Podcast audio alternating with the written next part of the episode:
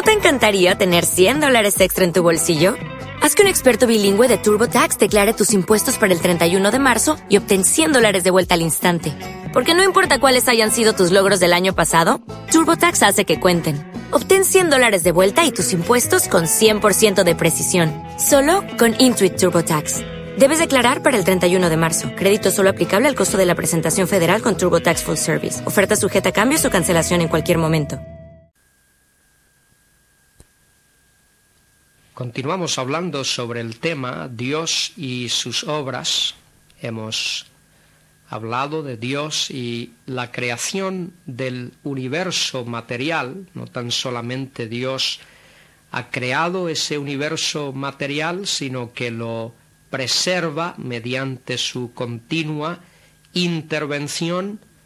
Todas las cosas que Dios ha creado eh, son preservadas con sus propiedades por el poder de Dios y por medio de su providencia Dios continúa sosteniendo todo el ramo eh, de lo que ha creado, todo el universo que él ha creado. Pero también Dios ha creado seres, no tan solamente ha creado un universo material, sino que ha creado seres y entre esos seres que Dios ha creado, primeramente tenemos a los ángeles. La palabra ángel es un mensajero, significa mensajero. Ángelos en el griego significa mensajero. La única fuente de conocimiento que tenemos para el estudio de los ángeles es la Biblia. En ningún otro libro en el mundo nos da específicamente enseñanza acerca de los ángeles, aunque hay otros libros eh, no bíblicos, no cristianos, que mencionan eh, la existencia de los ángeles. Pero la Biblia de manera específica nos dice eh, quiénes son los ángeles, de dónde proceden. El libro de Nehemías, capítulo 9, y el versículo 6 dice, Tú solo eres Jehová, tú hiciste los cielos y los cielos de los cielos con todo su ejército, la tierra y todo lo que está en ella, los mares y todo lo que hay en ellos. Tú vivificarás todas estas cosas y los ejércitos de los cielos te adoran. De modo que eh, vemos eh, que Dios es el creador de todas las cosas y eso incluye que Él es el creador del ejército angelical.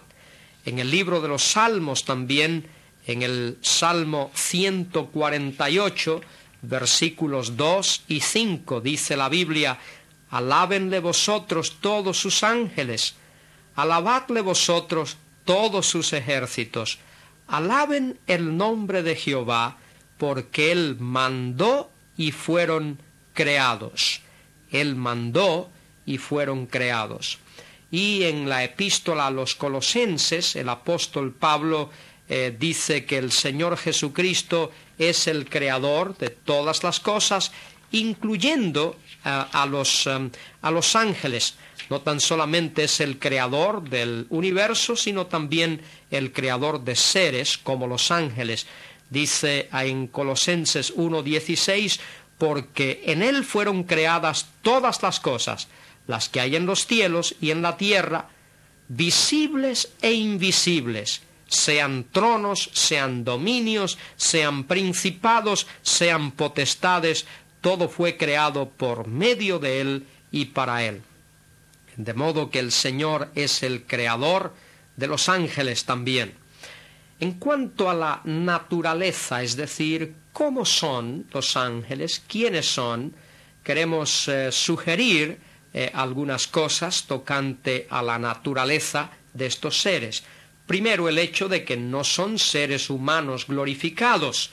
Eh, los ángeles pertenecen a otro, a otro ramo, no son seres humanos, es decir, no son hombres glorificados. En el libro de Hebreos eh, capítulo 12, versículo 22, dice, sino que os habéis acercado al monte de Sión, a la ciudad del Dios vivo, Jerusalén la celestial, a la compañía de muchos millares de ángeles, a la congregación de los primogénitos que están inscritos en los cielos, a Dios el juez de todos, a los espíritus de los justos hechos perfectos, de modo que la Biblia distingue a los ángeles de los espíritus de hombres o de otros seres. Segundo, debemos de subrayar el hecho de que los ángeles son incorpóreos, es decir, eh, normalmente no tienen cuerpo. En Hebreos 1.7 dice, ciertamente de los ángeles dice, el que hace a sus ángeles espíritus y a sus ministros llama de fuego. De modo que los ángeles no tienen cuerpo, son incorpóreos, aunque pueden asumir eh, forma visible. También debemos de subrayar que los ángeles son una compañía y no una raza. Es decir, eh, los ángeles no se derivan el uno del otro. Cada ángel fue creado de manera independiente el uno del otro, aunque todos fueron creados al mismo tiempo. Génesis 6, 2 y 4, Job capítulo 1, versículo 6, capítulo 2, versículo 1, capítulo 38, versículo 7. Repetimos, los ángeles son una compañía, no una raza. Eh, para ilustrar, Dios creó a Adán y en Adán creó toda la raza humana, de modo que todos los hombres somos descendientes de un hombre, es decir, Adán, pero no así con los ángeles. Cada ángel es independiente el uno del otro.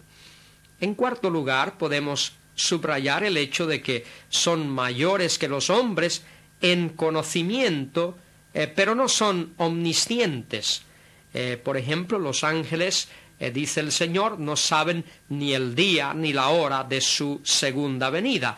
Mateo 24, 36. También físicamente los ángeles son más fuertes que los hombres, aunque no son eh, omnipotentes, es decir, no lo pueden todo. En el Salmo 103 eh, y versículo 20, el salmista eh, nos dice, bendecid a Jehová vosotros sus ángeles, poderosos en fortaleza, que ejecutáis su palabra, obedeciendo a la voz de su precepto. De modo que los ángeles son más fuertes que los hombres, pero no son eh, omnipotentes, no son todopoderosos. Son mayores que los hombres en conocimiento, son mayores que los hombres en fuerza, pero eh, son por supuesto, inferiores a Dios. Eh, los ángeles, eh, según la Biblia, eh, en un tiempo todos fueron obedientes a la voluntad de Dios. Todos fueron obedientes a la voluntad de Dios. Pero hubo un tiempo, por así decir, en que parte del ejército angelical se rebeló contra Dios. la Biblia no nos da mucha información tocante a este asunto, pero hay dos capítulos en la Biblia que parecen sugerir algo tocante a esta verdad. Isaías capítulo 14 y Ezequiel capítulo 28 eh, sugieren eh, que hubo una especie de rebelión en los cielos y por medio de esta rebelión o a causa de esta rebelión eh, parte del el ejército angelical cayó y a estos ángeles caídos también se les llama demonios. Son aquellos ángeles que se rebelaron contra Dios y que hoy están a las órdenes de Lucifer en Mateo capítulo 12 y versículo 42, en Mateo capítulo 12 y versículo 42, es segunda de Pedro capítulo 2 y versículo 4 habla de ángeles que eh, cayeron, que pecaron, y en Judas capítulos, eh, es decir, versículo 6, también se habla de esos ángeles que pecaron o que se rebelaron contra Dios.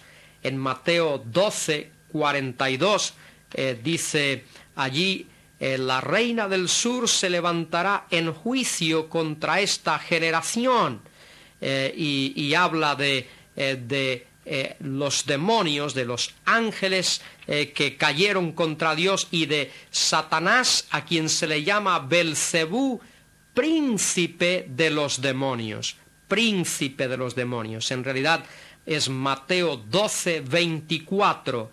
Eh, se habla de Belcebú, el príncipe eh, de los demonios. Pero también la Biblia nos habla de ángeles no caídos, ángeles no caídos, y a estos se les llama santos ángeles, y estos son los que obedecen la voluntad de Dios, sirven a Dios. Hebreos capítulo 1, versículo 7, Hebreos capítulo 1, versículos 13 y 14. De modo que podemos eh, eh, resumir eh, lo que hemos estado diciendo acerca de los ángeles, indicando que todo el ejército angelical se divide en dos grupos, aquellos que cayeron con Lucifer o los demonios y los que no han caído, es decir, los que son los santos ángeles de Dios.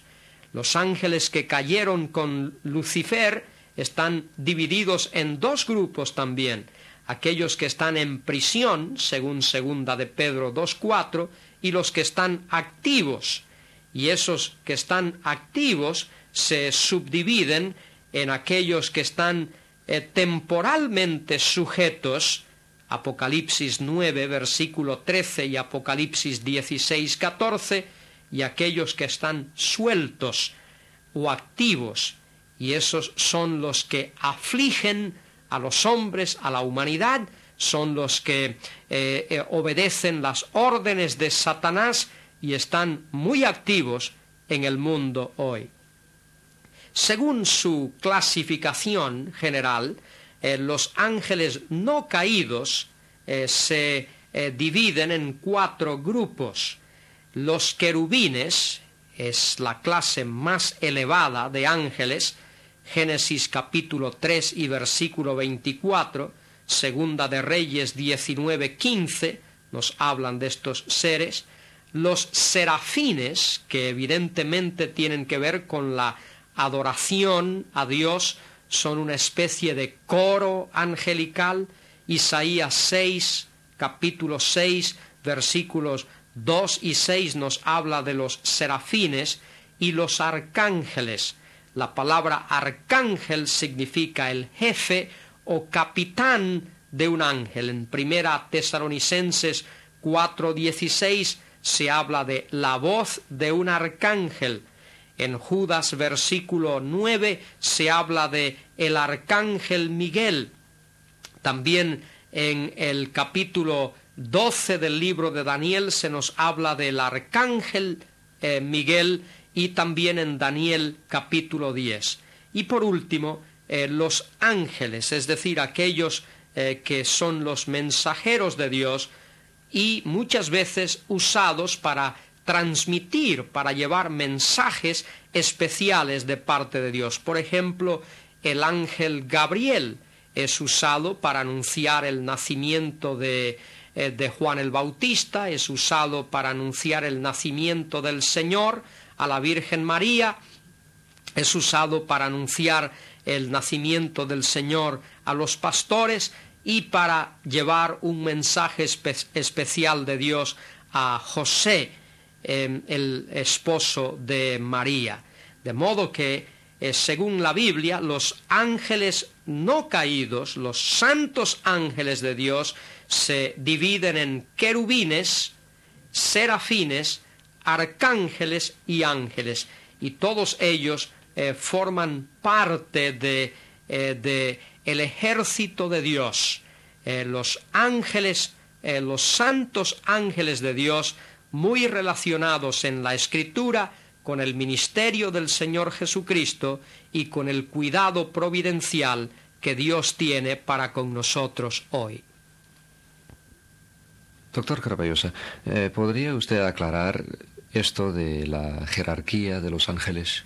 Sí, eh, Dios es un Dios de orden y por supuesto ah, en el plan de Dios hay una cadena de autoridad y es por eso que es evidente que Dios creó entre el ejército angelical ángeles con cierta autoridad, cierto poder, y a esos ángeles se les llama arcángeles. La palabra arqué significa cabeza, jefe, eh, líder, y evidentemente tanto entre los ángeles santos, los que no han caído, como en los ángeles caídos, hay este tipo de jerarquía y la Biblia habla de principados, potestades, autoridades entre ellos. Es una cuestión del orden. En Daniel capítulo 10 se habla de los principales príncipes, haciendo referencia a los arcángeles. En referencia a los ángeles caídos o a los demonios, ¿Cómo es que algunos están encadenados y otros no? ¿Dice la Biblia algo en cuanto a esto? Bueno, lo que la Biblia nos da a entender es que evidentemente el número de aquellos que cayeron o que se rebelaron con Satanás es tan grande que Dios tuvo que encarcelar, es decir, neutralizar, eh, inactivizar a un gran número de ellos, eh, evidentemente para nuestro beneficio. En otras palabras, si todos esos seres malignos estuviesen sueltos, eh, provocarían una gran aflicción a la humanidad, de modo que Dios prefirió eh, encarcelar o neutralizar, inactivar a un número de ellos. Sin embargo, en Génesis capítulo 9, eh, la Biblia dice que vendrá un tiempo en que parte de esos que hoy están en prisión serán eh, sueltos en Apocalipsis capítulo 9, se nos dice eso, y serán usados en eh, los años de la tribulación, porque habrá un desencadenamiento de la ira de Dios y de la actividad satánica en esos tiempos, y parte de esos ángeles, o demonios, mejor dicho, que hoy están en prisión, serán sueltos y tendrán una gran actividad en ese tiempo. Bueno, en la Biblia vemos que los ángeles aparecieron con mensajes algunas personas. Eh, ¿Pueden hacer esto hoy en día los ángeles? Eh, yo creo que eso ocurrió en tiempos cuando la revelación de Dios no había sido completada, cuando no se había puesto la piedra final de toda la estructura de la revelación de Dios pero esa piedra final ya ha sido puesta. Por eso es que la epístola a los hebreos comienza diciendo, Dios, quien en otro tiempo, tiempo y en muchas diversas maneras habló a los padres por los profetas, hoy nos ha hablado por medio del Hijo. De modo que la revelación dada por Dios en la persona de Cristo y en la Biblia, ya eso sella por completo todo otro tipo de revelación. De modo que, en mi opinión, Dios no está usando ángeles hoy porque ya Él ha dicho todo lo que tenía que decir. Usted dijo antes que los ángeles eh, no son omniscientes y dio el ejemplo de que no saben ni la hora ni el día de la venida de Dios. Pero es que Jesús dijo que ni aún Él lo sabía, solo Dios el Padre. Bueno, lo que Jesús quiso decir es que en aquel tiempo en el cual Él estaba en la tierra, en su humillación, Recordemos que el Señor Jesucristo se humilló a sí mismo. En otras palabras, Jesús renunció temporalmente al uso de sus atributos. De modo que el Señor está hablando del tiempo en el cual Él aún está en la tierra en su humillación. Todavía no ha muerto en la cruz, no ha resucitado, no ha sido exaltado. Eso no quiere decir que ahora, en este momento, Él no sepa ni el día ni la hora de su segunda venida, sino que eh, el Señor lo que quiso decir que estando Él en la tierra en el tiempo de su humillación, Él había escogido, había renunciado al uso de sus atributos, y esa es una manera de demostrarlo, pero hoy seguramente que sabe Él el día y la hora de su segunda venida. ¿No te encantaría tener 100 dólares extra en tu bolsillo? Haz que un experto bilingüe de TurboTax declare tus impuestos para el 31 de marzo y obtén 100 dólares de vuelta al instante. Porque no importa cuáles hayan sido tus logros del año pasado, TurboTax hace que cuenten. Obtén 100 dólares de vuelta y tus impuestos con 100% de precisión. Solo con Intuit TurboTax. Debes declarar para el 31 de marzo. Crédito solo aplicable al costo de la presentación federal con TurboTax Full Service. Oferta sujeta a cambios o cancelación en cualquier momento.